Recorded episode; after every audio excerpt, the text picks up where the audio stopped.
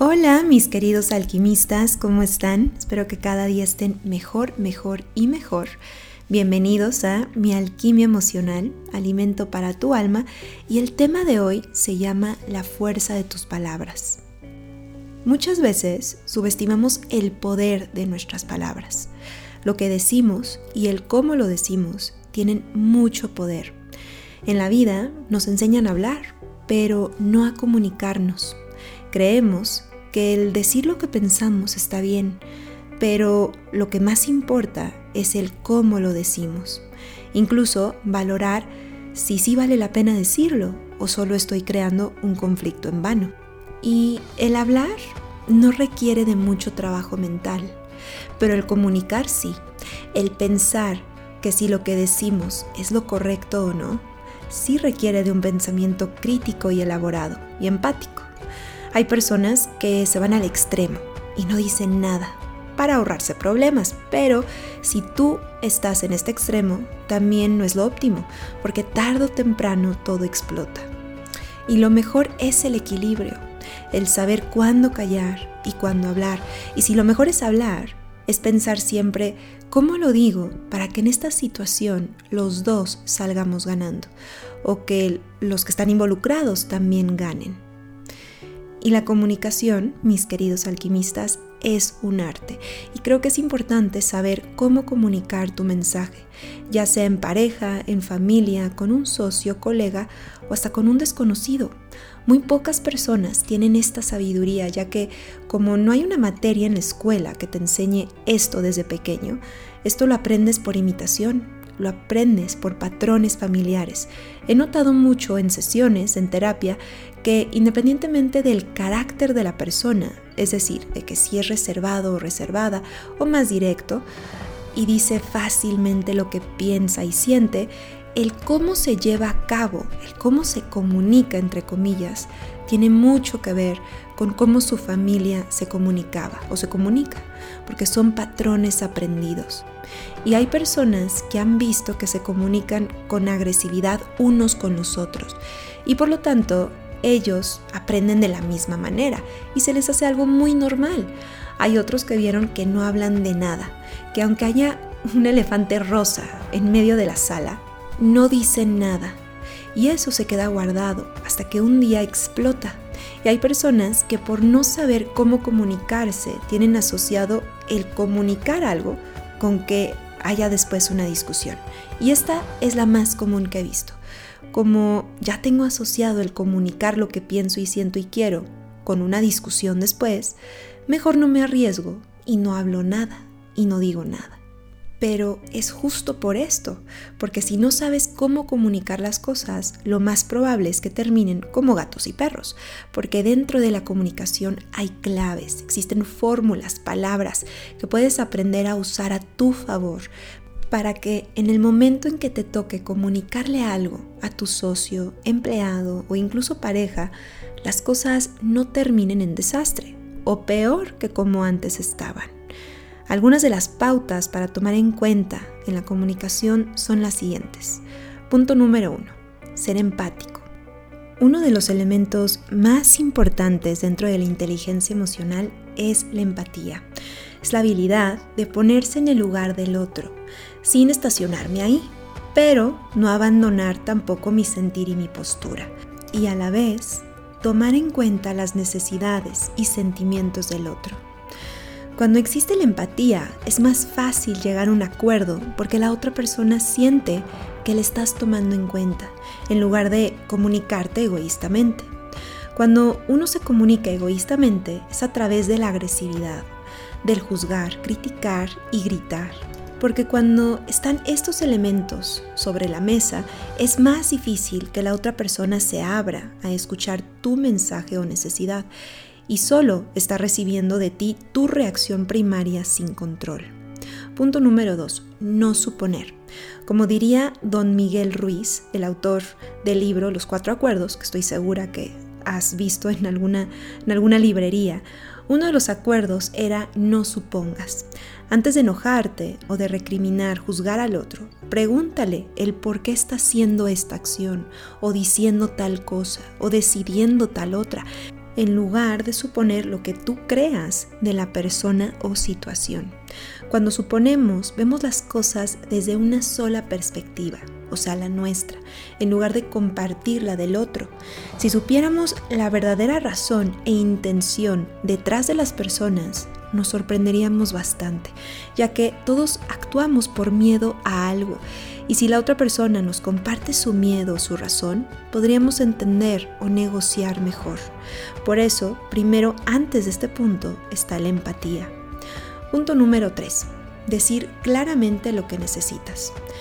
Después de ser empático y no suponer en vano, viene la parte de la comunicación asertiva, el cómo te vas a comunicar con el otro asertivamente para llegar a un acuerdo.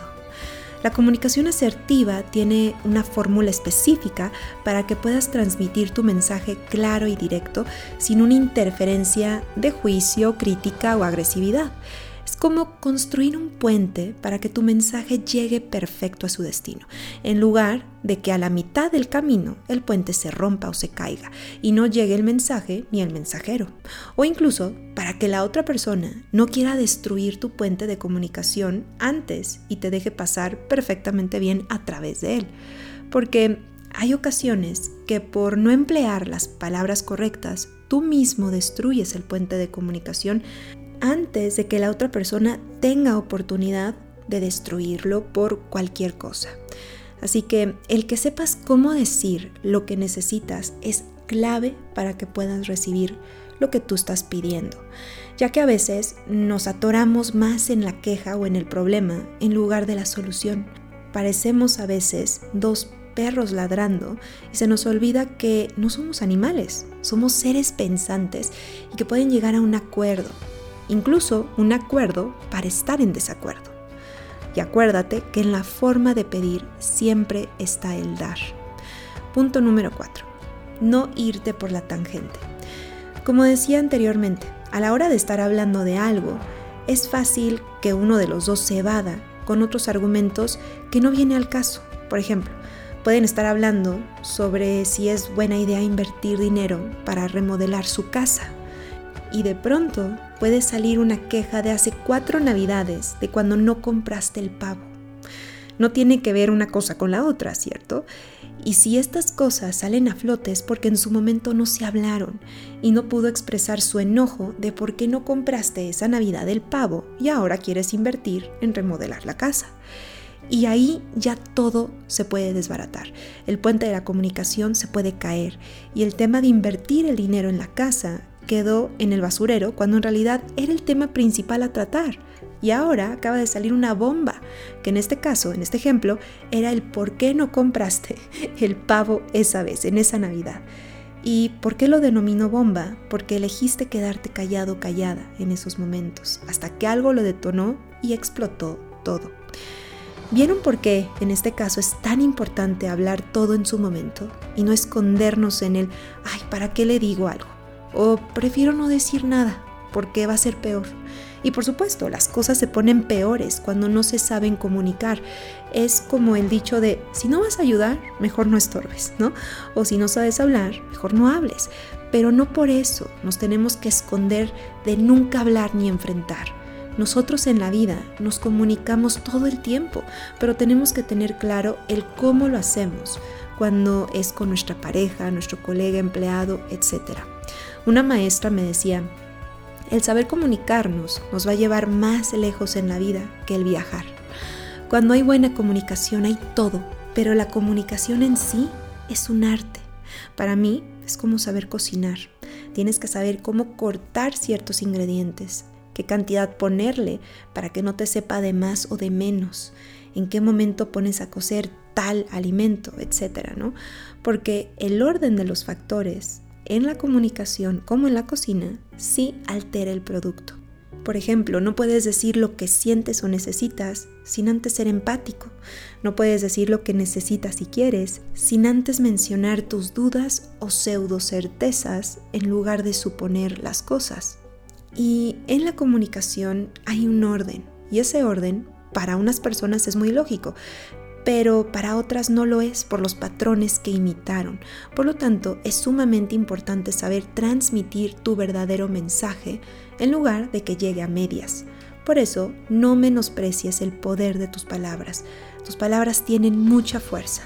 Úsalas a favor en lugar de en tu contra inconscientemente. Y los dejo con esta frase que dijo Aristóteles. Cualquiera puede enojarse. Eso es muy fácil.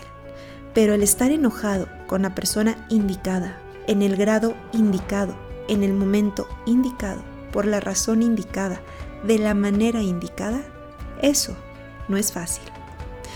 Y si te interesa saber un poco más sobre esto, estaré dando un curso online que se llama La fuerza de tus palabras este próximo 20 de octubre, que consta de cuatro clases, donde aprenderás a cómo comunicar con éxito tu mensaje y sentir a través de la comunicación asertiva, aplicando también la inteligencia emocional.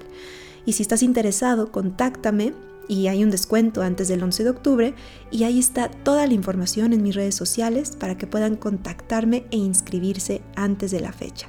Y como siempre, les mando un abrazo lleno de alquimia y si quieren una sesión conmigo de bioscodificación, hipnosis, psicoterapia, psyche, contáctenme igual en mis redes sociales, Instagram y Facebook. Estoy como Marifer Pérez Psicóloga y nos estamos escuchando aquí mismo en el siguiente podcast.